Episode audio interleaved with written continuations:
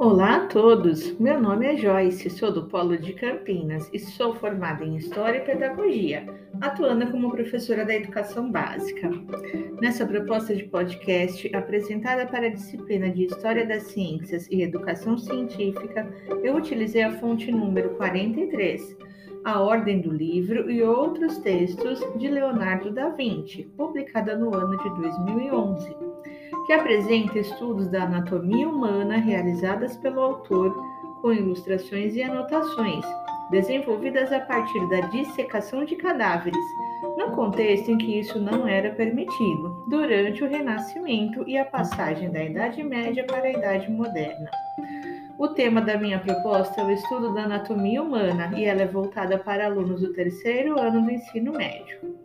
Minha proposta pretende ser desenvolvida ao longo da discussão do conhecimento da anatomia humana.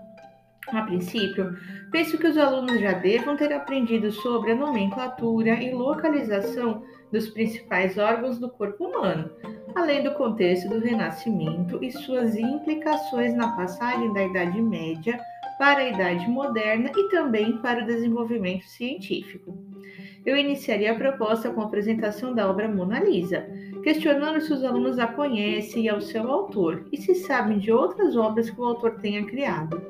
Após, distribuiria uma reportagem do Jornal da Unicamp de 2013, intitulada Leonardo da Vinci, o desbravador do corpo humano, para debater a importância dos estudos anatomistas e discutir como os estudos de Da Vinci influenciaram a medicina moderna utilizaria o trecho da fonte primária em que o autor explica que a sua representação do corpo humano será demonstrada como se tivéssemos o homem natural diante de nós, problematizando.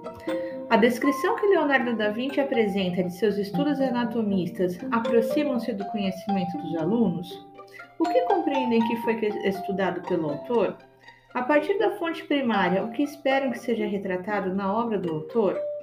Então, dividiria a turma em grupos para que analisassem as outras fontes primárias selecionadas, com a representação em desenhos de parte do, do corpo humano mencionadas na primeira fonte primária lida, orientando os grupos para que se apresentassem e apresentassem aos colegas as fontes primárias analisadas, o que elas representam, se são fidedignas à anatomia humana conhecida na atualidade hipóteses que expliquem como o autor tenha chegado nas ilustrações, comparação e demonstração das fontes primárias com material didático, torso humano anatômico, e finalizaria a sequência didática com avaliação individual e escrita.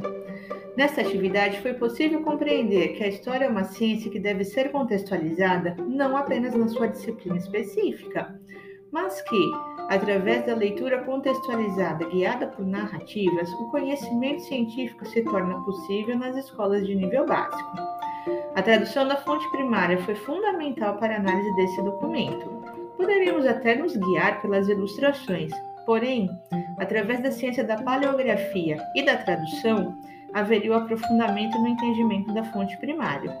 Foi possível perceber também a possibilidade interdisciplinar na análise de uma única fonte, podendo envolver as disciplinas de história, filosofia, arte, matemática, biologia, química. Assim, desenvolvendo as habilidades científicas dos alunos em diversas áreas do conhecimento.